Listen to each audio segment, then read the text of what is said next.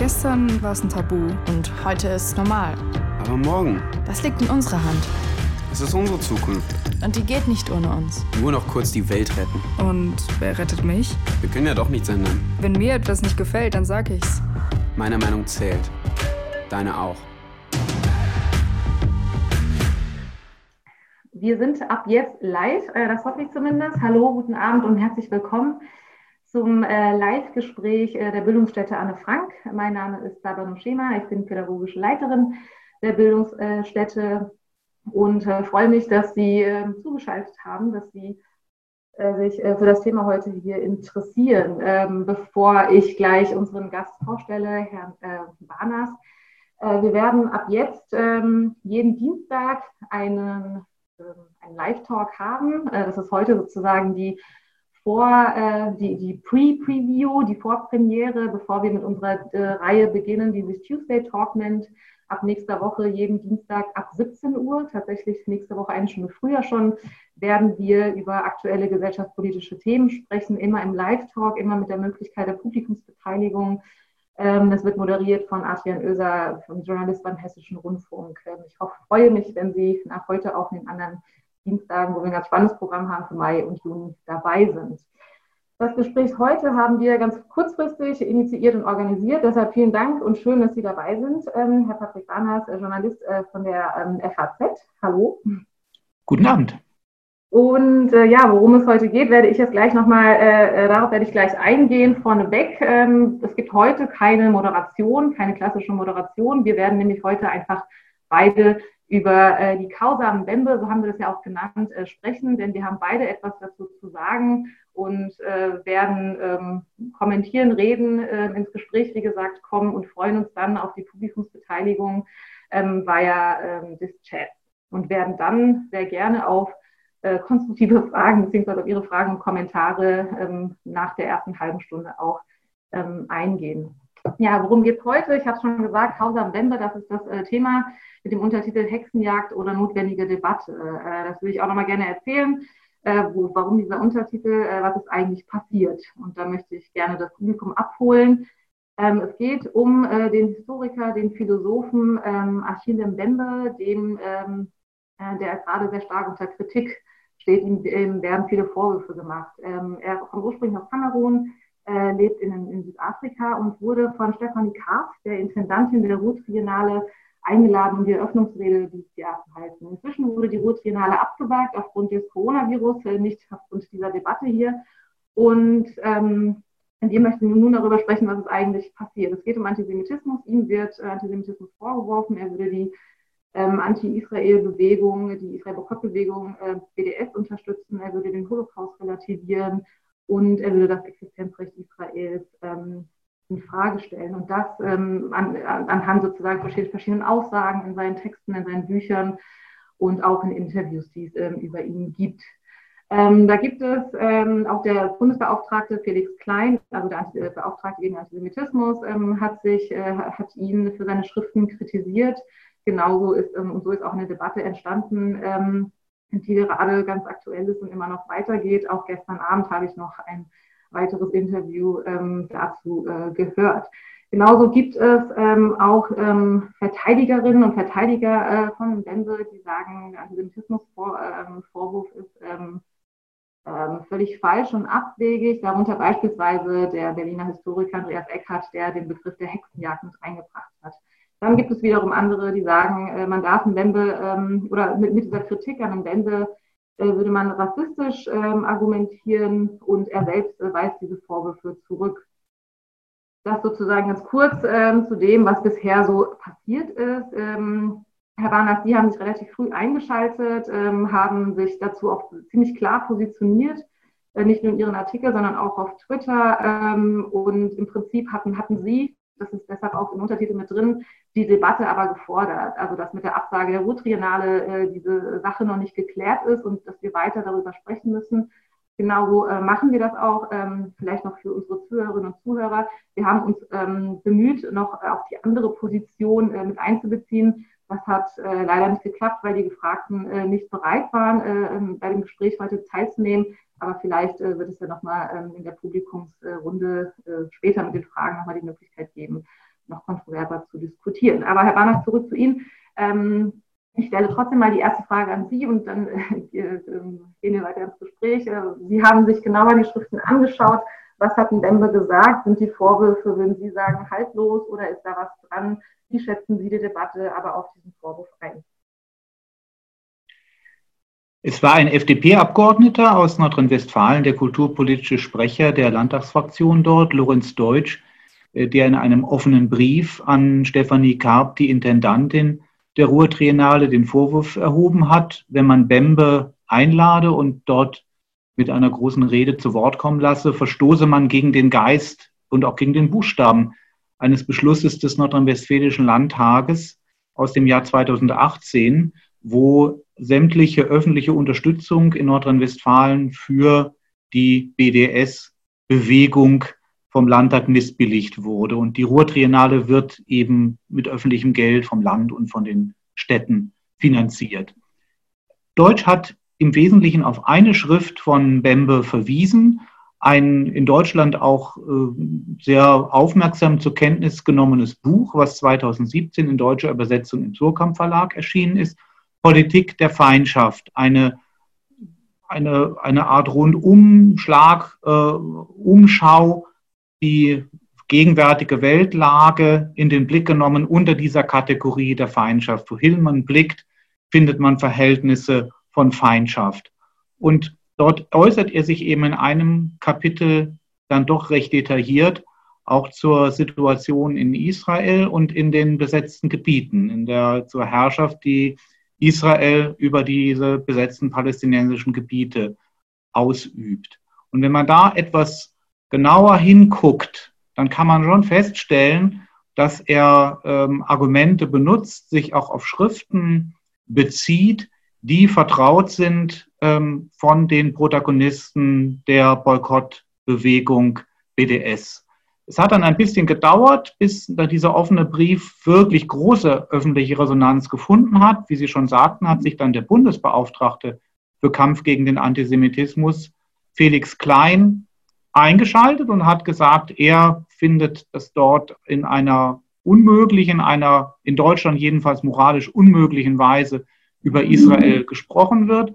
Verteidiger von Bembe haben dann gesagt, das wäre so etwas spitzfindig, da würden einzelne Formulierungen herausgeklaubt.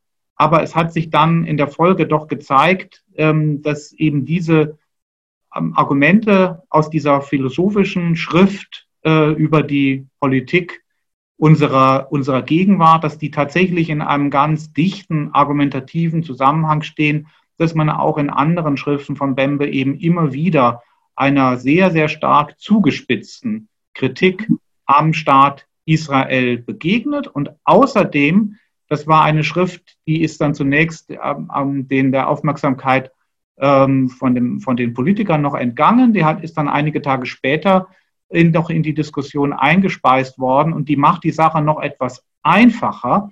Es ist dann nämlich noch bemerkt worden, dass Bembe bereits 2014 tatsächlich eine Schrift, äh, also einen Beitrag geliefert hat für ein Buch, was ganz ausdrücklich ein Beitrag zum politischen Kampf der BDS-Bewegung war. Ein Sammelband ähm, mit dem Titel Apartheid Israel, wo dargelegt wird, das sei äh, ein Vergleich der Vergleich zwischen ähm, der, dem Apartheid-Regime in Südafrika und dem, was Israel mit den Palästinensern veranstaltet, das sei ein Vergleich, der sehr vernünftig sei und sehr weit führe und eben auch politisch ähm, äh, sehr weit führe und vor allem dann dazu führen soll, dass man äh, einsieht, so wie Südafrika boykottiert wurde, als es das Apartheid-Regime noch gab, dass auch Israel boykottiert werden müsse. Und mhm. Ähm, Tenor hat sich eben auch Mbembe angeschlossen mit einem sehr pathetischen, wiederum sehr stark zugespitzten, da weniger theoretisch als so praktisch, rhetorisch zugespitzten äh, Beitrag. Und er hat da 2014 die äh, weltweite Isolierung von Israel gefordert. Mhm. Insofern kann ich das nachvollziehen, dass diejenigen, die sich an den Landtagsbeschluss in Nordrhein-Westfalen gebunden fühlen. Es soll keine öffentliche Unterstützung von Unterstützern der BDS-Bewegung geben, dann gesagt haben, ein solcher Mann kann nicht als Redner bei der Ruhrtriennale auftreten.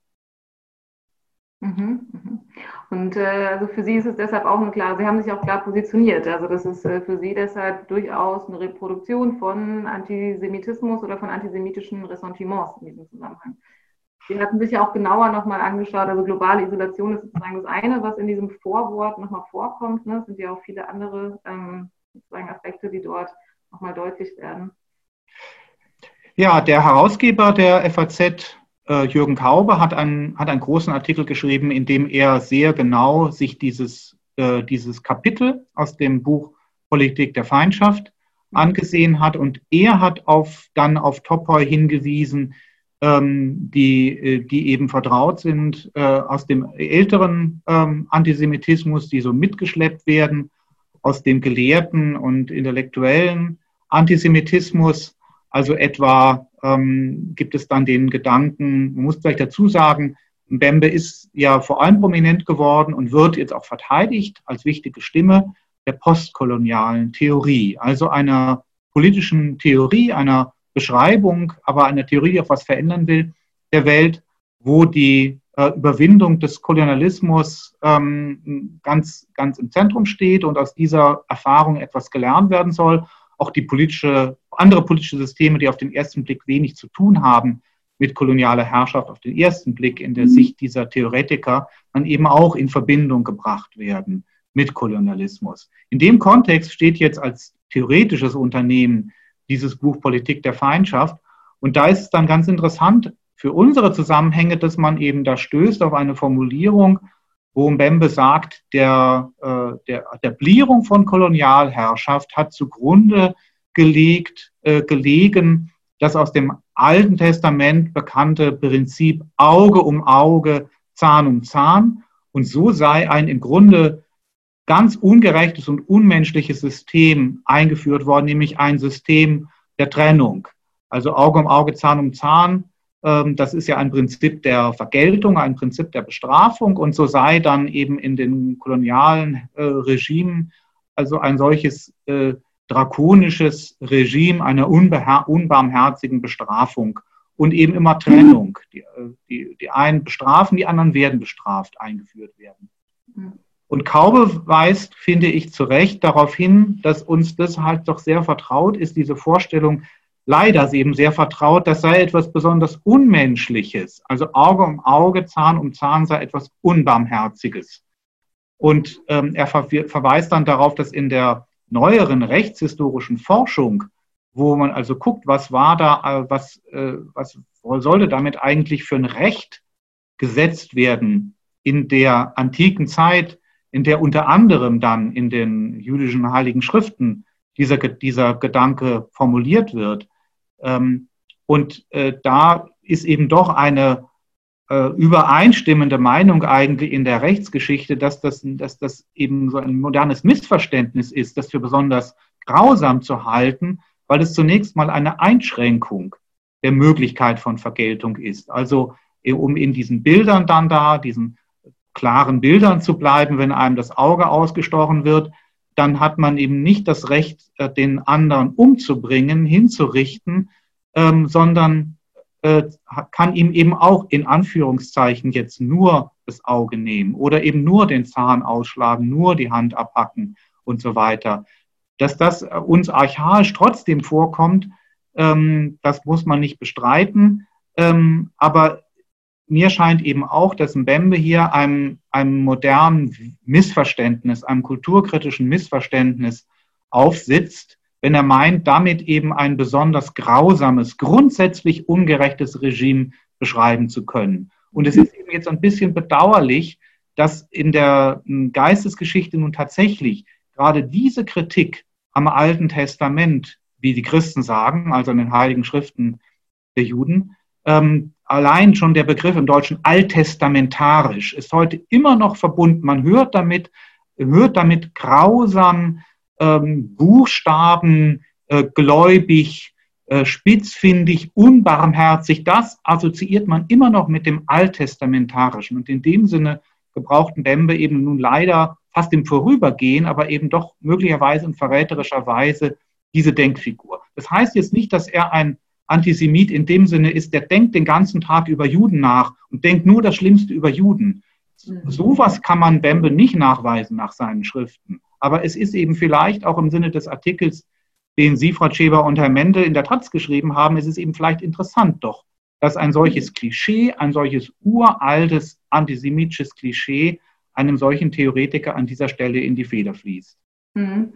Ja, vielen Dank für die Ausführungen. Ich finde es ganz interessant. Äh, ich komme auch nochmal gleich auf den Artikel zurück. Das ist ja auch äh, ein Grund, äh, warum wir sozusagen auch die Reaktion übrigens, die auf den Artikel wirklich sehr interessant waren, auf die ich abschließend nochmal ähm, eingehen möchte. Ähm, will ich doch nochmal zurück auf, auf, auf dieses Thema, ähm, genau, Sie hatten es kurz genannt, postkoloniale Studien, Postcolonial Studies, so werden sie genannt ähm, darauf zu gucken. Und das, ähm, das, das, ist nämlich unser Wunsch vor allem gewesen. Ähm, das eine ist sozusagen auf die einzelnen Sätze zu gucken, bestimmte Aussagen ähm, von ihm ähm, ähm, aufzugreifen. Das ist dann auch übrigens die Kritik äh, der Verteidigenden äh, von Mbembe, die sagen, man ist das alles aus dem Kontext gerissen. Und da kann man immer gut diskutieren und interpretieren, wie ist das hier gemeint und, und so weiter und so fort. Das kann man immer machen. Ähm, davon würde ich gerne wegkommen und tatsächlich auch ein bisschen von der Personalie im Bände, weil, ähm, ähm, wobei ich in Klammern dazu sagen muss, äh, ich äh, war etwas, ähm, ja, milde gesagt, ein bisschen enttäuscht äh, von, von diesem Statement. Er hat sich, er hat ja die Vorwürfe auch zurückgewiesen in einem Interview auch mit Deutschlandfunk Kultur, aber auch in Zeit Online hat er ja ein Statement abgegeben, ähm, wo ich es doch auch ein bisschen enttäuschend fand äh, zu lesen, ähm, dass er sich mit Israel und äh, mit Holocaust etc., dass das nicht sozusagen Teil seiner Expertise ist. Und das äh, finde ich durchaus problematisch, wenn man dann ein Vorwort ne, schreibt in dem von Ihnen gerade genannten Buch, das sich eben Apartheid Israel nennt. Aber das ist sozusagen, ähm, das fand ich ein bisschen enttäuschend von der Stellungnahme her. Ähm, das will ich aber tatsächlich zur Seite stellen und jetzt auch weniger darüber reden, ist er Antisemit, ja oder nein. Das ist sondern eher rauszuzoomen aus, aus, aus, diesen, mm, äh, aus diesen Schriften und doch auch nochmal diese Causa am Bemba, deshalb, am Bemba, deshalb nennen wir das auch so, als Anlass zu nehmen, um etwas festzustellen, was wir in unserer Praxis, ähm, in unserer Arbeitspraxis hier in der Bildungsarbeit, aber ich auch äh, ganz persönlich äh, aus dem Studium äh, kenne. Ich habe mich viel mit postkolonialen Studien auseinandergesetzt, insbesondere mit den Gründungsschriften und wo uns jetzt äh, der Anlass einfach, wir haben den gesehen, zu sagen, äh, das ist doch jetzt auch nochmal ganz gut, auf ähm, Lehrstellen einzugehen, wie wir schon ähm, des Öfteren festgestellt haben, gerade wenn es um postkolonial inspirierte Initiativengruppen und um, um den Postcolonial Studies geht. Und äh, deshalb sozusagen, und das äußert sich dann wiederum an Beispielen, die jetzt gerade zitiert werden von Bembe. Aber wie gesagt, ich würde da ein bisschen weitergehen und würde das jetzt äh, tatsächlich nochmal aufgreifen und sagen, naja, ähm, was meine ich eigentlich, wenn wir über Lehrstellen reden in Bezug auf Antisemitismus? Und da ist ein ganz zentraler Aspekt, mh, hm, auf den man, also aufgrund der Zeit kann man das alles gar nicht ganz so stark vertiefen, aber vor allem das Thema, äh, was sich bei Edward Said, bei Gati Spivak äh, und auch bei Mbembe und äh, bei weiteren äh, Theoretikerinnen und Theoretikern äußert, ist, ähm, dass Israel kategorisiert wird als ein Kolonialstaat. Ähm, das ist immer wieder ähm, zu lesen in verschiedensten Ausprägungen, ähm, was ein völlig falsches, äh, eine völlig falsche Kategorisierung ist, Israel Kolonialismus vorzuwerfen oder eben äh, diesen Staat, diese Gründung des Staates als einen Kolonialstaat zu bewerten. Dahinter war kein Staat und was dadurch sozusagen überhaupt gar nicht gesehen wird, ist, wie, also die Entstehungsbedingungen des, des Staates Israel werden hier verkürzt oder gar nicht wahrgenommen. Und die gehen weiter zurück. Das hat dann auch was damit zu tun, wie der Zionismus bewertet wird in äh, den Mainstream äh, postkolonialen Studien. Ähm, wo ich, also aus meinem Studium noch ganz genau auch gut weiß, also beispielsweise Edward Said äh, sei hier jetzt genannt, der den Zionismus äh, ähm, ganz klar als ähm, eine Form von europäischem Imperialismus ähm, bewertet. Ähm, und äh, wo verkannt wird, und das, das möchte ich ganz kurz erwähnen, was der Zionismus eigentlich ist. Also der Zionismus der kann äh, bewertet werden oder sollte eigentlich auch äh, sozusagen, ähm, also man müsste zum einen die Entstehungsbedingungen des Zionismus irgendwie kennen. Also der jüdische Nationalismus, wie ist er überhaupt entstanden aus einer Situation ähm, im 19., 18., äh, 19. und 20. Jahrhundert, als Juden und Jüdinnen in der Situation äh, waren, äh, die von Pogromen, Verfolgung, Ghettoisierung und so weiter und so fort geprägt war.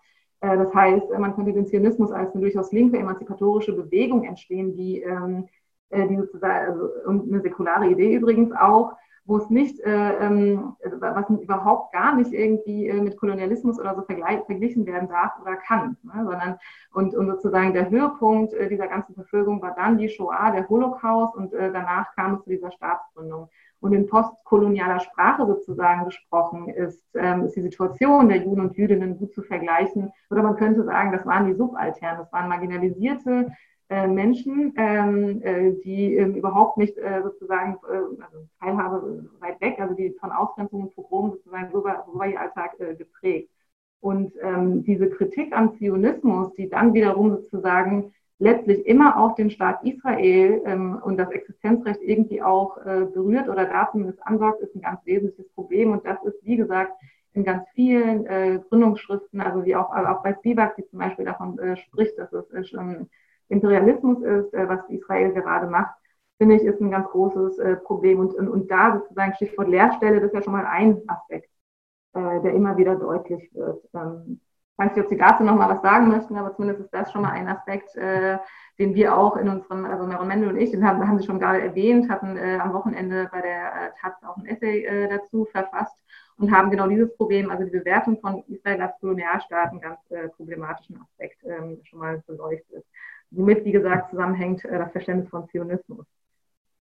Ja, ich stimme da Ihrer ähm, äh, Sicht auf die Debatte zu, dass es da merkwürdige Leerstellen gibt, ähm, dass man sich mehr Deutlichkeit, Klarheit, manchmal auch Ehrlichkeit, nicht nur bei Herrn Bembe, sondern auch bei Leuten dann auf, auf anderen Seiten, in anderen Ecken dieser Diskussion wünschen würde. Und Zionismus scheint da mir in der Tat ein, ein wichtiges Stichwort. Ähm, also ich bin in den 70er und 80er Jahren des 20. Jahrhunderts aufgewachsen und äh, erinnere mich noch gut, wie weit verbreitet die Palästinensertücher in meiner Generation auch von Schülern und äh, Studenten waren und wie viel von Zionismus die Rede war. Zionismus war einerseits so ein Schimpfwort und man, man hatte das auch mitbekommen, dass auch selbst die Vereinten Nationen, obwohl Israel ja Mitglied ist, den Zionismus verurteilt haben. Auf der anderen Seite genau, gab, ja, es auch, gab, es auch, Fans vom Zionismus. Einer der beliebtesten ähm, Autoren in der deutschen Nachkriegszeit war Ephraim Kishon.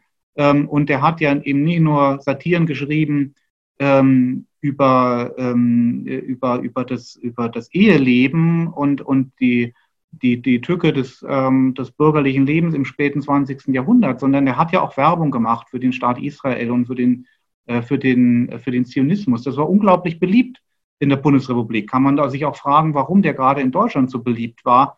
Ähm, aber das ist jetzt dann wieder ein, wieder ein anderes Thema. Und eine Beobachtung, die ich mache, Stichwort Lehrstelle, ist, dass eben in diesen ganzen Diskussionen pro, contra BDS, gegen Israel bezogenen Antisemitismus und so weiter, ähm, so ein großer Bogen um diesen Begriff des Zionismus ähm, gemacht wird. Und manches wäre, glaube ich, einfacher, wenn man klarer sagen würde, man kritisiert oder man verteidigt eben den, den Zionismus und die, diese Israel-Kritik, so ein merkwürdiger, schwammiger Begriff. Da gibt es immer Leute, die sagen, ja, warum gibt es Israel-Kritik? Warum gibt es nicht auch Bulgarien-Kritik oder Italien-Kritik?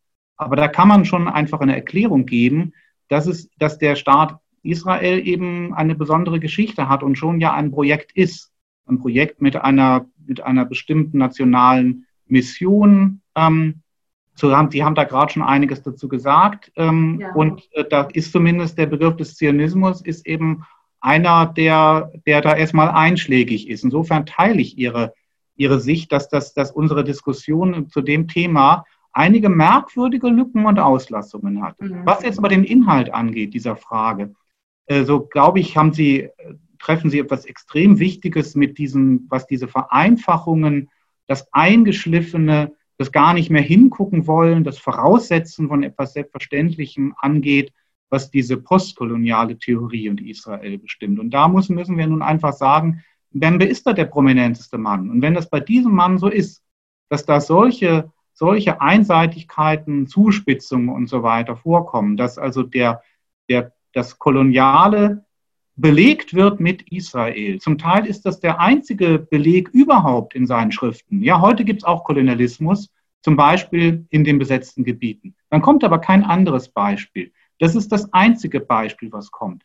Dann kann man sich da schon drüber Gedanken machen. Das andere ist die Frage, ob die Analogie, ob der Kontext des Kolonialen äh, so ganz abwegig ist, wie ich das jetzt bei Ihnen herausgehört habe, in dem, was Sie, was Sie jetzt kritisch ausgeführt haben. Mit guten Gründen durchaus zu, zu der postkolonialen Theorie. Ich will noch mal einen anderen Namen hier ins Spiel bringen, einen Akteur, äh, sehr eloquenten und, und klugen Akteur in diesen Debatten, der sich gerade heute geäußert hat, Michael Wolfsohn, der äh, Münchner Historiker äh, und jüdische Intellektuelle. Der hat zum Fall Bembe in der Neuen Zürcher Zeitung einen Artikel geschrieben und hat gesagt, da steckt im Grunde zwischen dem Streit, dem Streit zwischen Bembe und seinen Kritikern, da steckt ein tiefes Missverstehen dahinter, dass eigentlich diese Deutschen die, ähm, die den Bembe verteidigen und die vor allem eben die israelische, derzeitige israelische Regierung sehr scharf angreifen, die haben ein ganz anderes Weltbild ähm, als die Mehrheit, sagt Wolfsohn, der Israelis. Zum Weltbild der Israelis, wie Wolfsohn es beschreibt, gehört zum Beispiel dazu, dass man nicht einfach glaubt, ähm, die Nation verschwindet. Sie geht auf in einer allgemeinen Weltbürgerlichkeit. Oder, so wie der Wolfsohn, es gehört dazu, dass man anerkennt, Gewalt ist unvermeidlich im Leben. Die Vorstellung, Gewalt wird irgendwann verschwinden aus der Politik, ist ganz weltfremd. Für die Mehrheit der Israelis, sagt Wolfsohn, und dagegen stellt er eben eine von ihm wahrgenommene Stimmung in Deutschland. Und da würde ich sagen, da sind Sie bei einem entschiedenen Verteidiger des Staates Israel schon bei der Beschreibung eines Weltbildes, das nicht sehr weit entfernt ist von dem des Kolonialismus und Imperialismus. Ja. Das hat man ja auch immer wieder gesagt, eben über, über die europäischen Staaten des 19. und frühen 20. Jahrhunderts. Da sei dann eben zum Beispiel eine, eine Bereitschaft, auch äh, Gewalt anzuwenden, Verehrung zum Beispiel für den Beruf des Offiziers, Zusammenhang von Erkenntnis, äh, Erkundung, Abenteuer und Militär. Das sei eben ganz besonders etwas Typisches gewesen für diese imperiale äh, äh, nationalistische Mentalität Anfang des 20. Jahrhunderts. Und ganz ähnlich äh, beschreibt jetzt Wolfsohn die, die Mentalität äh, des heutigen Staates Israel. Und man, ich würde jetzt als, ich bin da, bin, habe zwar Geschichte studiert, aber ich bin da überhaupt kein Fachmann. Aber ich würde schon sagen, mit, mit einfachem Schulbuchwissen kann man ja schon feststellen, ähm, der, äh, der Staat Israel trat an die Stelle selber eines kolonialen Regimes die, die Israelis haben dann abgelöst eine britische Mandatsherrschaft, die im Grunde eine Fortsetzung und Variante kolonialer Herrschaft war. Und es ist ähnlich wie eben von Deutschland aus geplant worden ist, ähm, Gebiete in Afrika oder in Ozeanien zu besiedeln, die man sich unbesiedelt vorstellte. So haben die Zionisten geplant, eben ein, äh, ein, ein Gebiet am Mittelmeer zu besiedeln, urbar zu machen, zu urbanisieren dass sie sich halt auch meistens eben mehr oder weniger unbesiedelt vorstellten. Also insofern sehe ich schon sachliche Parallelen zum Kolonialismus und vor allem einen historischen Kontext. Äh, das war eben mitten im, in, der Auf, in der großen Zeit der Auflösung der Kolonialreiche nach dem Zweiten Weltkrieg, wurde dann auch der Staat Israel gegründet. Und man weiß nun auch, dass auch Nachfolgestaaten sich eben nicht komplett frei machen können von der Mentalität des Regimes, in dem ihre eigenen Gründer dann vorher als, als Politiker, Untergrundkämpfer, Terroristen, Publizisten und so weiter agiert haben. Insofern glaube ich schon, der Kolonialismus, äh, das gehört als Kontext unbedingt dazu, beim Verständnis der Situation des Staates, des Staates äh, Israel. Und es ist dann eben die Frage, wie, äh, wie sachlich, triftig, fair kann man diese Kontexte beschreiben. Hm.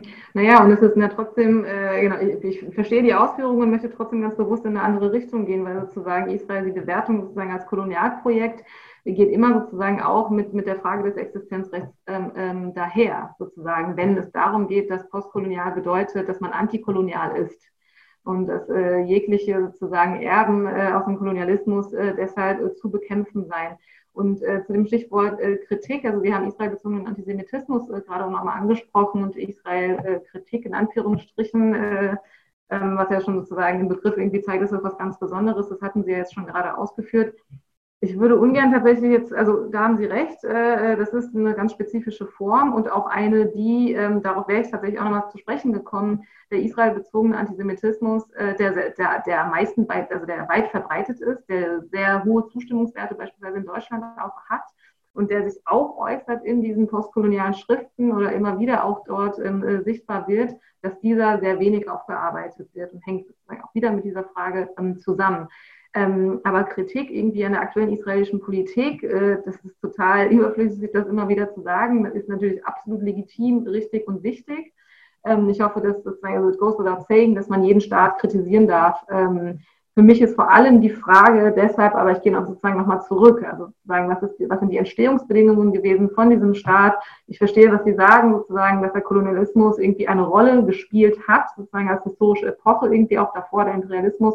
Und trotzdem ist sozusagen die Bewertung oder die Kategorisierung des Staates als ein Kolonialprojekt ähm, immer noch falsch, wenn dadurch der Zionismus auch ausgeblendet wird oder eben auch äh, die Geschichte, sozusagen die Situation der Juden und Jüdinnen, die, die dort sozusagen in, äh, in Palästina als, als Überlebende äh, ankommen und als Flüchtlinge und dann plötzlich aufsteigen äh, zu Kolonialherren. also das ist deshalb einfach eine, eine falsche Bewertung, die ich da äh, drin sehe. Um dann auch nochmal weiterzukommen auf, auf andere Aspekte. Also wir hatten das ähm, auch in dem Essay besprochen. Ich sehe auch schon, wir haben auch schon, äh, eine halbe Stunde ist ja auch schon rum.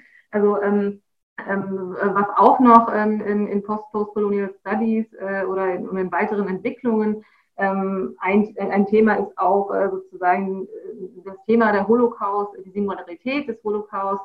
Äh, das heißt, den Holocaust tatsächlich als etwas ganz Singuläres zu verstehen, also eine Zäsur der bürokratisch organisierte, ähm, ähm, industriell durchgeführte Massenmord, der äh, sozusagen immer noch präzedenzlos ist, wo immer wieder über die kolonialen äh, Verbrechen gesprochen wird. Ähm, und, und hier auch jetzt in, in dem Fall in Dembe auch die Frage äh, diskutiert wurde, hat er den Holocaust relativiert, äh, wenn er beispielsweise darüber spricht, dass der Holocaust und die Apartheid äh, zwei ähm, ganz dramatische Unrechtssysteme sozusagen gewesen sind ähm, im 20. Jahrhundert. Und ähm, also ich würde sagen, dass er überhaupt keine Gleichsetzung macht. Ich denke, die Relativierung ist hier an dieser Stelle, ähm, macht er nicht.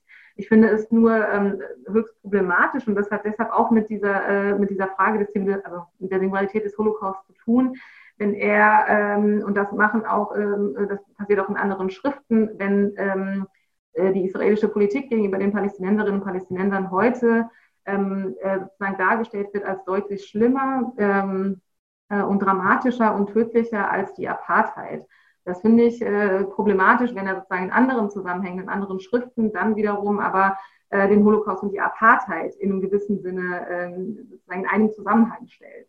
Und in anderen Kontexten dann die Apartheid als, äh, oder beziehungsweise die israelische Politik schlimmer als die Apartheid. Ich finde, das ist nicht ganz so um, fünfmal um die Ecke gedacht zu sagen, dass damit ein großes weiteres Problem nämlich einhergeht. Und ich denke da an, und das kommt jetzt aus, aus meiner sozusagen Arbeit im Bereich ähm, Antisemitismus ähm, oder Anti-Antisemitismus, äh, diese Aussage, das, was die Israelis jetzt mit den Palästinensern machen, machen haben die Nazis irgendwie mit den Juden gemacht und so weiter. Also da werden schon problematische Züge irgendwie sichtbar ähm, und wieder hier sozusagen weg von der Personalienwende, aber äh, hier äußern sich ganz klassische ähm, antisemitische Ressentiments, die sich über diese Umwegkommunikation, wie sie genannt wird, der Israel-Kritik äh, auch wieder in Anführungsstrichen immer wieder zeigen. Also Ressentiments, die sozusagen in den Strukturen ähm, inhärent sind und die es geht zu dekodieren, etwa zu dismanteln. Ähm, auch etwas, was äh, die postkoloniale Forschung immer wieder betont in Bezug auf Rassismus, also tatsächlich den strukturellen Rassismus zu beleuchten und zu gucken äh, oder zu finden, wo ist, ähm, äh, also wo sozusagen der offene äh, Rassismus, ähm, ähm, also der ist irgendwie schnell zu finden, aber wo äußert sich Rassismus subtil ähm, und, und wo sozusagen muss man genau darauf aufmerksam machen. Und ich finde, genau, das ist ein Werkzeug was aus der postkolonialen Theorie kommt, was ich hier ganz bewusst nochmal umwidme äh, ähm, äh, und sage, das müsste man eigentlich in Bezug auf die eigenen Studien sich anschauen in Bezug auf Antisemitismus, also deshalb eben auch Lehrstellen.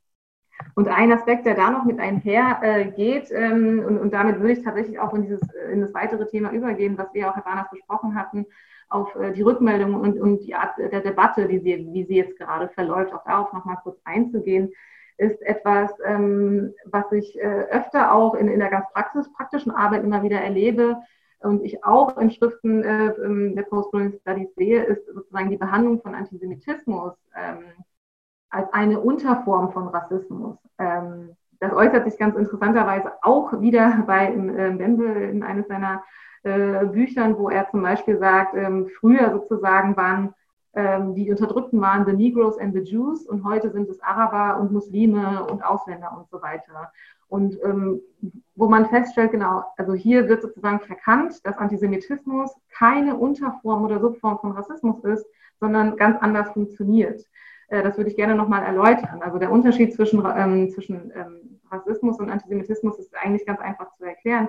Ein Antisemit, äh, um es ganz einfach tatsächlich zu formulieren, fühlt sich, ähm, fühlt sich als Opfer. Da geht es um eine Unterlegenheit, die man fühlt. Die Juden, die sind da oben, das sind die Strippenzieher, äh, die sozusagen alles, äh, die ganze Welt kontrollieren etc. Und das, und das Einzige, was man machen kann, ist, ja, ist sozusagen die, die Vernichtung, weil anders sozusagen kann sich der ohnmächtig gewordene Antisemit gar nicht wehren.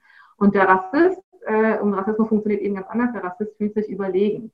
Und äh, da geht es vor allem darum, ähm, äh, Macht äh, zu demonstrieren, ähm, und da, wird, da geht es um Ausbeutung und vor allem eben die eigene Überlegenheit darzustellen.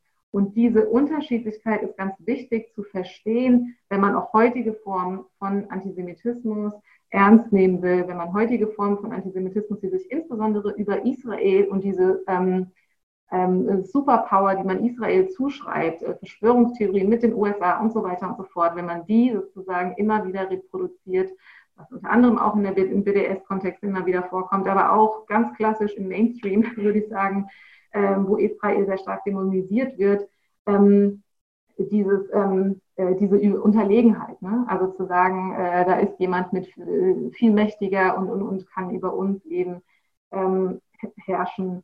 Ähm, und, und wir, ähm, es gibt nichts anderes, außer sozusagen äh, Juden äh, dann zu vernichten. Also ich finde, diese Unterscheidung ist ganz wichtig.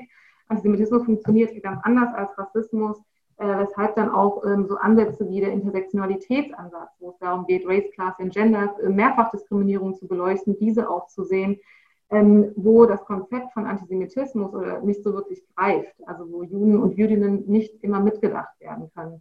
Also es ist tatsächlich ein bisschen ähm, komplizierter dann sozusagen, diesen Unterschied dann auch zu verstehen und diesen auch zu begreifen.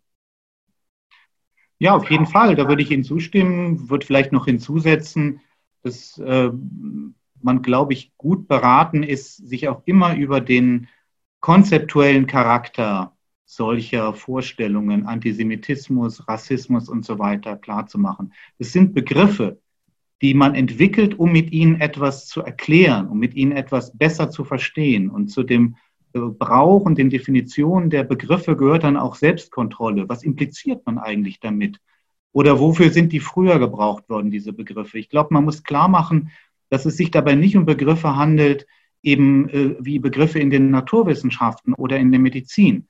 Der Antisemitismus ist eben nicht sowas wie ein Virus, um jetzt einen, einen Vergleich aus der absoluten Aktualität äh, anzubringen. Im Gegenteil, zum Antisemitismus selber gehört ja so ein biologistisches Denken, das ist fast das Furchtbarste, vielleicht jetzt vom Intellektuellen auch an dem an dem, an dem, an dem Antisemitismus, diese Wahnvorstellung, dass es sowas gibt, eben wie, wie menschliche Parasiten oder so eine Ausbreitungsfähigkeit einer, einer, eines, eines Volkes oder bestimmter Qualitäten dieses, dieses Volkes. Antisemitismus, aber auch Rassismus, das sind Beschreibungskategorien. Und insofern würde ich nur methodisch noch als Ergänzung zu dem, was Sie sagten, zu bedenken geben, dass auch die Definitionen, die Sie gegeben haben, glaube ich, nicht alles abdecken. Die sind nicht so vollständig, ähm, wie man eben jetzt ein Virus und ein Bakterium prinzipiell vollständig mit naturwissenschaftlichen Merkmalen beschreiben kann. Und vielleicht auch so genau beschreiben kann, dass es dann keine Schnittmenge mehr gibt zwischen Virus und Bakterium. So ist es bei Antisemitismus und Rassismus, glaube ich, nicht. Denn äh, grundsätzlich stimme ich Ihnen zu und äh, da, äh, da dieses, der, der Jude als der Überlegene, als der Klügere, als der, der einem immer voraus ist.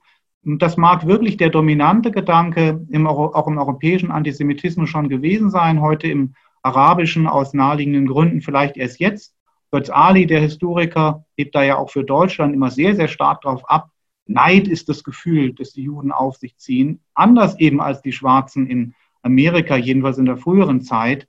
Ähm, da hatten natürlich die, die, die Pflanzer hatten keinen Grund neidisch auf die Schwarzen äh, zu sein. Aber trotzdem würde ich hinzufügen, gibt es ja auch in der Geschichte des Antisemitismus eine Judenfeindschaft der Verachtung des Herunterblickens. Die Figur des Ostjudens, äh, die wurde dann sicher verschwörungstheoretisch kurzgeschlossen mit Rothschild. Aber es gibt natürlich auch einen ganz elementaren, verachtenden, äh, dünkelhaften, elitären, aufgeklärten westlichen Antisemitismus, der schon, da hatten Bembe dann auch recht, dann eben in dem äh, Ostjuden so eine ähnliche Figur gesehen hat wie im, wie im Neger und ähm, Chinesen und so weiter. Und politisch kann man vielleicht noch sagen, unter dieser Frage, warum, was sagen wir eigentlich aus, wofür sind diese Begriffe gut? Ich verstehe, ähm, äh, dass es eben als Kritik eben dieses, dieser pauschalen, alles in einen Topf werfenden Methodik, Pseudomethodik der postkolonialen Theorie, wie Jürgen Kaube das in seinem Artikel kritisiert hat, dass man didaktisch sehr klug beraten ist, so wie Sie es getan haben, auf den Unterschieden zu beharren zwischen Antisemitismus und Rassismus. Aber ich glaube, man kann es halt auch zu weit treiben. Und es gibt eben auch politische Gründe, das nun ganz besonders stark ähm, zu betonen. Auch da wieder interessant, was Wolfsohn in verschiedenen Artikeln in den letzten Monaten zur größeren Antisemitismusdebatte in, in Deutschland geschrieben hat. Denn der betont den Unterschied von Antisemitismus und, äh, und Rassismus und anderen Formen gruppenbezogener äh, Menschenfeindlichkeit ganz eindeutig im Interesse eines aufgeklärten heutigen Zionismus, also eines aufgeklärten Nationalismus, der es halt nicht mit der Weltbürgerlichkeit übertreiben möchte, nach, nach bitteren Erfahrungen. Und ähm, das ist ein in sich schlüssiger und von Wolfsohn erfreulich klar auch vorgebrachter Standpunkt, aber es ist eben auch ein politischer Standpunkt. Und man mag sowohl vom analytischen als auch vom moralisch-politischen auch für die Gegen, die andere Sicht, einfach den Versuch der Blickumkehr auch Gründe haben, auch mal wieder hinzugucken, was es nicht doch auch in Gemeinsamkeiten zwischen Rassismus und Antisemitismus gibt. Ja, ich finde, also ich, übrigens, ich bin ganz oft überhaupt nicht Herr Wolfsons Meinung. Ich habe jetzt das leider gestern gar nicht mehr gelesen, das kann ich jetzt gar nichts mehr sagen. Ähm, aber ähm, warum der Unterschied auch deshalb so wichtig ist zu verstehen, das möchte ich nur noch mal sagen. Ich verstehe, was Sie sagen. Es gibt natürlich auch die rassistische Form des Antisemitismus, das Rassist, also das jüdische Gesicht, wie das sozusagen in einer rassistischen Form dargestellt wird. Das gibt es natürlich auch. Und gleichzeitig ähm, ist mir der Unterschied deshalb äh, wichtig zu betonen, weil es etwas ist, was ähm, also sozusagen der Antisemitismus und auch der Jude oder sozusagen Israel auch als Staat, wenn man das jetzt ein bisschen weiterdenkt, in diesen Post-Colonial Studies, in den postkolonialen Studien, Studien nicht ähm, so gut reinpasst. Und das hat was damit zu tun, wie sozusagen auch Antisemitismus einfach funktioniert. Also wenn ähm, es gibt innerhalb der postkolonialen Studien äh, sozusagen oder inspirierten äh, Theorien von postkolonialen Ansätzen geht es, ähm, ist sozusagen ein sehr vereinfachtes Weltbild ähm, oft vorhanden. Also es gibt die Guten und die Bösen, es gibt den globalen Süden, den globalen äh, und, und, den Norden. Ne? Also und es gibt äh, eine Welteinteilung zwischen äh, die, ähm, also das ist kolonial und das ist irgendwie äh, nicht kolonial etc. Und da passt sozusagen zum einen auch der Staat Israel mit diesen Widersprüchen, die wir vorhin vielleicht dargestellt haben, nicht so richtig rein und zählt dann aber immer zu denen zum Westen, zu, zu den Unterdrückern und nicht zu denen, die unterdrückt sind. Ähm, und äh, genau so, äh, und, und, dieses, äh, und, und das ist etwas klassisch Antisemitisches. Also wenn es, also weil sozusagen das, äh, weil, weil der, Staat Israel oder auch Juden und Jüdinnen immer mit Macht imaginiert werden. Und äh, in diesen postkolonialen Studien ist sehr viel um diese Einteilung geht in schwach und stark. Und äh, während äh, Juden und, äh, ähm, und Jüdinnen ähm, vor äh, dem Staat Israel sozusagen, das hatte ich vorhin schon dargestellt, die Situation, die Entstehungsbedingungen des, äh, der, der, zionistischen äh, Bewegung, ähm, wo sie ganz, ganz deutlich ähm, auf der Seite, sozusagen die Schwächeren gewesen sind, sind sie jetzt auf einmal sozusagen ähm, aufgestiegen und werden zählen zu, zu, denen, die unterdrücken und nicht eben zu denen, die auch marginalisiert sind ähm, aber auch da nicht so richtig. Also deshalb ähm, ist es mir wichtig, diese Unterschiede, diese Unterschiede zwischen wie ähm, sozusagen der rassistisch andere ähm, dargestellt wird oder imaginiert wird und, äh, der Anti also, und der Antisemitismus sich eben äußert. Das ist äh, tatsächlich, finde ich, für ähm, das Verstehen, was eigentlich die Lehrstelle in diesen postkolonialen äh, Studien ist, finde ich auch nochmal ganz wichtig. Also das nicht sozusagen alles hinter einen Kamm zu scheren, auch wenn ich das sehe, was Sie natürlich auch meinen. Ich würde, ähm, wenn es für Sie in Ordnung ist, jetzt in, in, der letzten Zeit, also zum einen sehe ich im Chat, ist auch viel passiert. Ähm, darauf kann ich gleich auch nochmal ähm, eingehen. ähm, vor allem die, die, die, Debatte, wie sie verlaufen ist. Ähm, also wir haben jetzt schon, ich habe vorher noch gesagt, äh, probiert, äh, das nicht so stark an der Personalienwende auszumachen und nicht jetzt darüber zu sprechen, äh, Antisemit ja oder nein, sondern eher das Problem zu sehen, also die Trennung zwischen Person und Problem, um eher zu sagen, äh, was sozusagen, ähm, also warum nehmen wir diese, diese, diese Debatte als Anlass, um insgesamt auf diese Leerstelle Antisemitismus aufmerksam zu machen. Und die Vorwürfe sind ja, äh, oder sozusagen die Rückmeldungen waren ganz unterschiedlich. Da können Sie natürlich auch nochmal gerne erzählen. Die, ähm, ich würde ja erstmal sagen, dass es ein, so funktioniert irgendwie ein wissenschaftlicher Diskurs. Da kommen, äh, dass sozusagen Impuls und äh, Impulse gibt, die Kritik äußern an bestimmten Ansätzen. Äh, und hier in dem Fall äh, ist es eine Kritik an einen Ansatz, ähm, äh, an eine Lehrstelle sozusagen. Es geht nicht darum, äh, Rassismus irgendwie, ähm, beziehungsweise jemandem Antisemitismus vorzuwerfen, ähm, auch wenn das bestimmt einige in dieser Debatte auch machen. Ähm, ich fand es ein bisschen, in, äh, ich, ich fand es überraschend, dass, dass es viele Rückmeldungen gab, ähm, es sei rassistisch, ähm, nun einem schwarzen Historiker ähm, Antisemitismus vorzuwerfen und dass das vielleicht wichtigere Debatte sei, dass man jetzt eigentlich darüber reden muss, genau, wie kann es eigentlich sein, äh, dass äh, jemand, der schwarz ist oder nur, also sozusagen, dass das Schwarzsein hier eine Rolle spielt. Und ich habe dann äh, genau plötzlich ein Déjà-vu gehabt und habe mich erinnert an diese Debatte Antisemitismus unter äh, Muslimen, ähm, wo es auch darum, also wo auch viele Stimmen äh, laut geworden sind, ähm, zu sagen, nee, darüber kann man jetzt äh, nicht reden, über den Antisemitismus unter Muslimen das ist äh, rassistisch, ähm, weil Muslime auch selbst Opfer von Rassismus sind und so weiter und so fort. Und durch, diesen, ähm, durch diese Kritik, dass es rassistisch sei, man dann aber gar nicht mehr über das Problem spricht, und zwar über das Problem Antisemitismus unter Muslimen, wie er sich da vielleicht anders artikuliert und so weiter und so fort.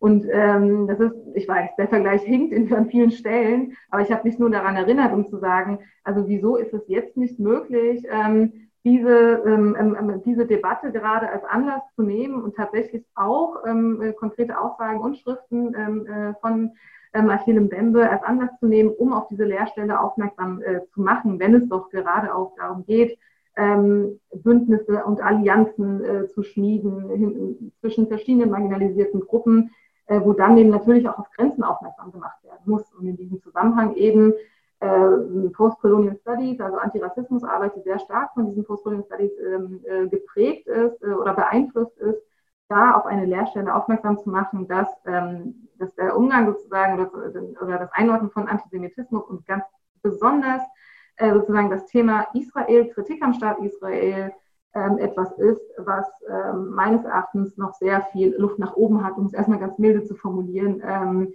wo, wo noch viel ähm, verstanden werden muss. ja, diese Kritik ähm, an den Kritikern ähm, hat mich auch betrübt und beunruhigt. Beunruhigt auch deswegen, weil es ja nicht so ganz leicht ist, jetzt zu widersprechen. Man kann nie ausschließen, dass man sich, äh, dass man sich äh, von Vorurteilen hinreißen lässt ähm, und, ähm, und jemanden, der, der ja hier, der zwar ein gern gesehener Gast ist in Deutschland, aber der eben auch äh, hier eben, eben Gast ist, dass man da ein Exempel statuiert und sich was, sich was rausnimmt und den, und den abstraft in einem Ton und belehrt, wie man das vielleicht gegenüber einer heimischen Autorität nie täte.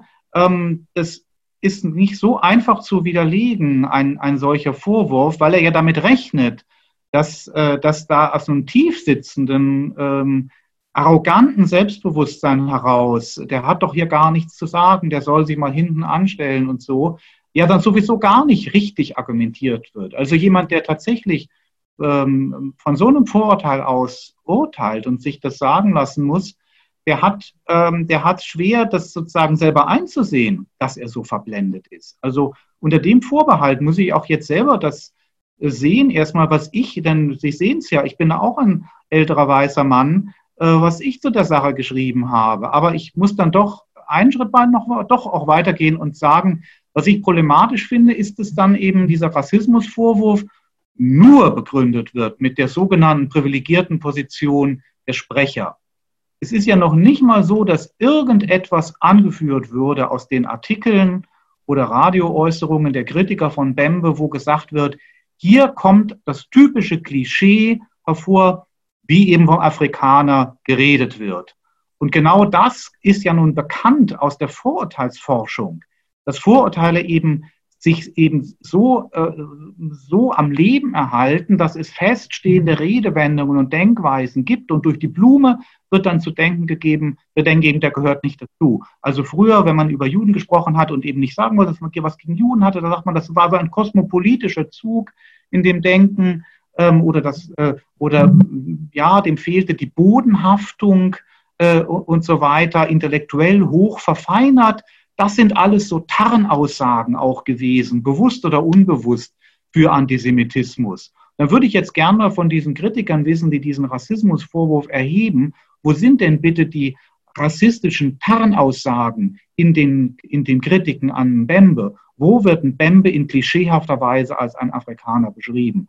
Da glaube ich, wird man eben dann doch sehr schwer oder vielleicht überhaupt nicht fündig, sondern es sind nur Leute wie ich, die sich dann sagen lassen müssen, erstmal den Mund halten oder erstmal gar nichts sagen, wenn man einen Afrikaner äh, kritisieren müsste. Und dann, das kann es ja nun auch nicht sein. Das liegt ja eigentlich auf der Hand. Das widerspricht sofort der, der Gleichheit der Rederechte, mit der eben auch dann die Gleichheit der Bereitschaft, sich was sagen zu lassen, äh, verbunden ist. Zumal Mbembe selber ja die Figur des Schwarzen oder sogar des Negers, wie er ja in provokanter Weise schreibt, selber zu einer Grundfigur seiner, seiner eigenen Theorie gema gemacht hat. Also jeder hat natürlich das Recht, empfindlich, ähm, empfindlich zu sein. Und zwischen einer solchen theoretischen Figur und dem Individuum ist selbstverständlich auch nochmal ein himmelweiter Unterschied. Aber auch da muss man ja sagen, wir bewegen uns in dieser Variante postkolonialer Theorie bereits auf einem Niveau der, der Reflektiertheit, wo man dann etwas verwundert ist, wenn man dann wieder abstürzt in ein, in ein reines äh, Zuständigkeits- äh, und Maulkorbdenken, wo wirklich das Aussehen darüber entscheiden soll, ob man nun mitreden darf oder nicht. Ja, ich meine, natürlich ähm, gibt es, ähm, also der Vorwurf, ich meine, ich kann, ich kann nachvollziehen sozusagen, woher er kommt, weil natürlich die Frage ist, aha, es wird Antisemitismus nun dann problematisiert, wenn es sozusagen von anderen kommt. Ja, ähm, das ist halt falsch. So ist es ja eben nicht. Antisemitismus genau. wird ja dauernd, es gibt ja auch genug ähm, Unterstützer von BDS in der, in der Bundesrepublik, die auch also alte, zum Teil sehr alte weiße Männer sind. Die werden auch kritisiert. Genau, also deshalb, also das ist sozusagen, also deshalb weiß ich sozusagen, in welchem Zusammenhang das jetzt entsteht. Ich würde nur gerade bei dieser Debatte jetzt wirklich bei dieser gerade bleiben. Ich meine, man könnte auch äh, nochmal hervorheben, äh, Stefanie Karp, äh, die Intendantin, äh, wurde auch schon vor zwei Jahren sehr stark, stand sie da unter Kritik und auch sie steht immer noch unter Kritik. Ähm, sie hat vor zwei Jahren, wie gesagt, äh, diese schottische Band eingeladen gehabt, so Trinale, äh, Trinale die ähm, aktiv den ähm, BDS ähm, ähm, unterstützt. Und äh, wurde also sozusagen auch da gab es ähm, sehr viel Kritik, ähm, berechtigte Kritik äh, auch, äh, die, die es definitiv geben muss.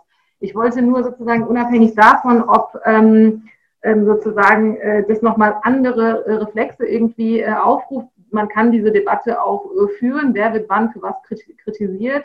Ähm, ich finde es äh, nur wichtig, und das möchte ich nochmal deutlich machen, worum es, worum es uns geht, worum es äh, ähm, sozusagen auch in diesem Artikel ging ähm, bei der Taz und auch, wie ich das gesehen habe bei Ihnen, ähm, ähm, Herr Barners, tatsächlich die Auseinandersetzung nicht zu scheuen, sondern eher zu gucken, diese Debatte zu führen und diese Vorwürfe, die im Raum stehen, ähm, meines Erachtens wichtig, äh, sozusagen von der Person äh, zu trennen. Ähm, Im Wende, natürlich sind seine Schriften ganz wesentlich, aber vor allem eben dieses Thema der Lehrstellen in, ähm, ähm in, in diesen postkolonialen Theorien, die sehr weit verbreitet sind, äh, richtigerweise, die ganz wichtige Instrumente und, und, und Verdienste auch ähm, definitiv haben, aber da eben zu gucken, was läuft da irgendwie schief, damit das nicht immer wieder reproduziert wird. Und da kann ich nur darauf wieder zurückkommen. Also der Umgang irgendwie so die Bewertung von Israel als Kolonialstaat, ähm, ähm, ähm diese Vergleiche, die, diese ähm, ähm rasche, äh, krasse Dämonisierung von Israel, von, ähm, von was sozusagen dort passiert, mit Vergleichen von damals und so weiter.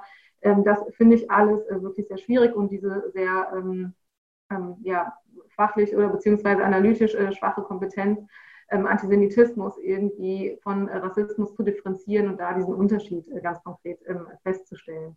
Und ähm, ich äh, habe jetzt äh, wollte vor allem auch nochmal ähm, dieses Thema struktureller Antisemitismus, ne? also das ist natürlich ganz wichtig, diesen irgendwie zu erkennen äh, und den auch in postmodernen Theorien zu sehen. So, hier gibt es jetzt ganz viele Fragen, Herr Barnes, ich muss auch da nochmal ganz kurz ähm, eingehen.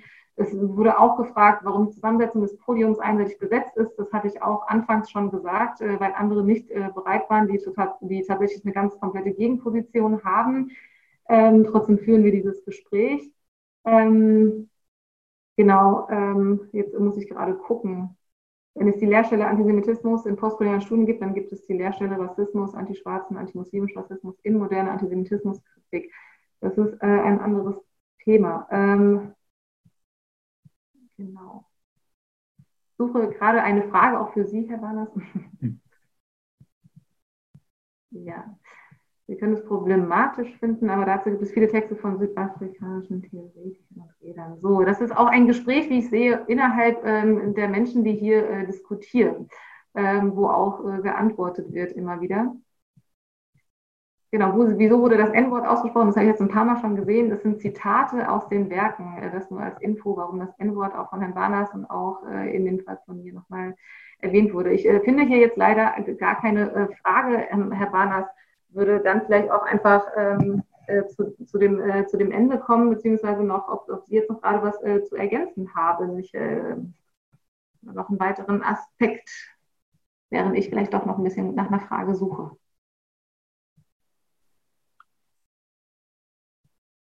Ja, ja, also ähm, ich fand jetzt auch, dass schon in unserem, in unserem Gespräch äh, wirklich viel Stoff eigentlich auch fürs Weiterdenken, Weiterreden und so weiter äh, bestand. Also wir waren uns ja keineswegs in allen Punkten sofort einig, über die wir gesprochen haben. Und das ist vielleicht dann ein Zeichen dafür, äh, dass man äh, nicht im Sinne eines faulen Friedens, aber dass man auch bei diesem Thema Antisemitismus, sogenannter Israel-bezogener äh, Antisemitismus und so weiter, dass man vielleicht auch mal probeweise eben aus diesen, aus diesen Gräben und von diesen Fronten intellektuell sich distanzieren könnte ähm, und eben, eben gucken könnte, was, was sieht man, wenn man die Dinge nicht von vornherein aus, äh, aus solchen, aus solchen Partei, äh, Parteizugehörigkeiten äh, her betrachtet. Also da fand ich eben auch den, den Beitrag von Wolfsohn ähm, sehr anregend,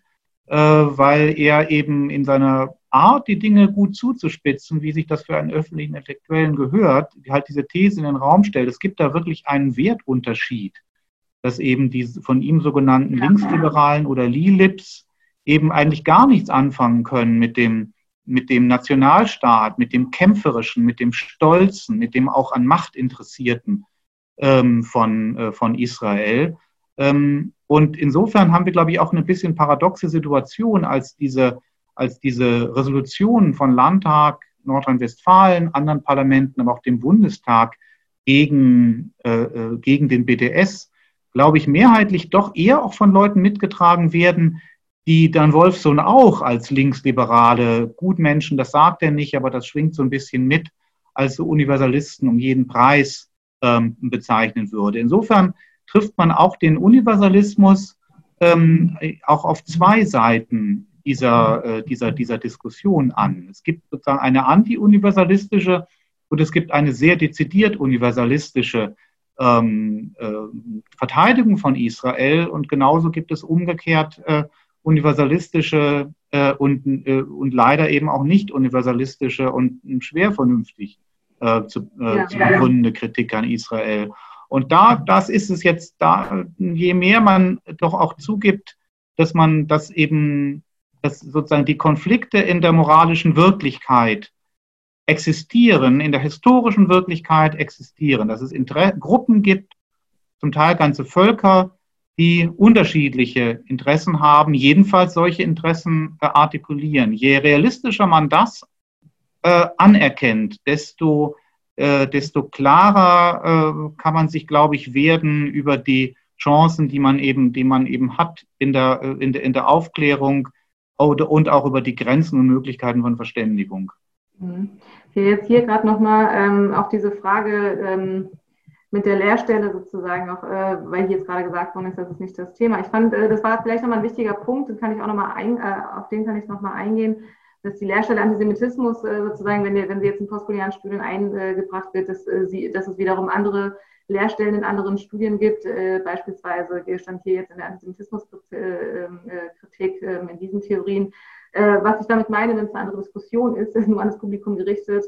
Darum ging es heute eben nicht. Ähm, und das ist eine wichtige und eine richtige auf jeden Fall. Ähm, das ist etwas, was ich sonst auch sehr viel mache, gerade sozusagen im Bereich der Antisemitismusforschung, wo ein anderer Begriff irgendwie sozusagen oder mit, mit Rassismus anders umgegangen wird, wo auch viele Lehrstellen zu sehen sind, definitiv. Nur ist das tatsächlich ein eigenes Thema wert und nicht sozusagen einfach nur ganz kurz zu erwähnen. Ähm, genauso sind Lehrstellen natürlich in anderen Bereichen auch ähm, äh, definitiv äh, zu sehen.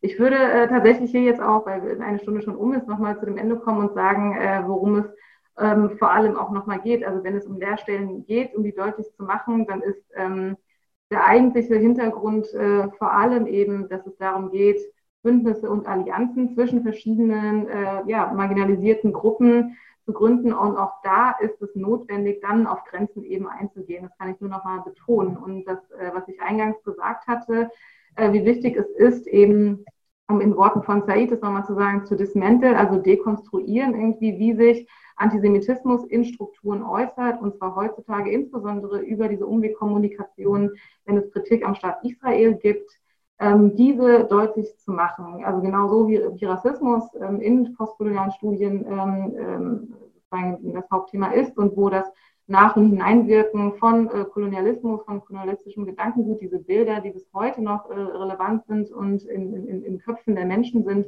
und zu ähm, und, und diesen in Anführungsstrichen den Alltagsrassismus prägen, aber auch äh, für weitere Ausmaße natürlich nehmen genau so sozusagen auch mit ähm, Antisemitismus umzugehen und da zu gucken, wo ähm, ist es eben schwierig ähm, zu erkennen. Also nicht sozusagen Pittsburgh und Halle als ein Beispiel, sondern wann sozusagen äußert sich ähm, Antisemitismus in einer subtilen Form, die ähm, gefährlich ist zu reproduzieren und warum es wichtig ist, hier eben ähm, zu dekodieren und zu dekonstruieren. Vielen Dank an dieser Stelle, Herr Barnas, für das Gespräch. Ich möchte kurz noch einen Ausblick geben auf äh, nächste Woche und auf übernächste Woche, äh, was sozusagen steht an bei den Tuesday Talks, äh, die ich schon angesprochen habe. Ähm, nächste Woche wird Adrian Oeser, wie gesagt, äh, diese Gespräche übernehmen. Äh, wir werden ähm, am kommenden Dienstag, also heute in einer Woche, mit äh, Professor Dr. Julia Bernstein über Antisemitismus an deutschen Schulen sprechen. Um 17 Uhr geht's los. darauf die Woche, Achtung, Stichwort Postcolonial Studies äh, werden wir mit der ISD Thüringen, die Initiative Schwarzer Menschen in Deutschland, äh, ein Gespräch führen über ähm, ihren aktuellen ähm, äh, Kampf, in, ähm, in, wo es darum geht, eine, Stra eine Straße umzubenennen, die nach einem Sklavenhändler benannt ist. das sozusagen ähm, forthcoming, das sind die nächsten zwei Gespräche. Vielen Dank auch äh, für die Publikumsbeteiligung. Ich würde jetzt nochmal genauer in diesen Chat reinschauen. Parallel war das wahrscheinlich nicht äh, sozusagen exzellent. Da hätten wir doch nochmal jemanden gebraucht, Herr Barnas, muss ich jetzt doch nochmal sagen. Ähm, vielen Dank. Gern geschehen. Danke an allen, alle Zuhörer und Zuschauer. Und ich bin sehr gespannt, wie die Diskussion weitergeht in diesem Forum und in anderen. Ja, ich denke, es ist wichtig, sie weiterzuführen und sie wird definitiv noch weitergehen. Einen schönen Abend und vielen Dank, dass Sie zugeschaut haben. Tschüss.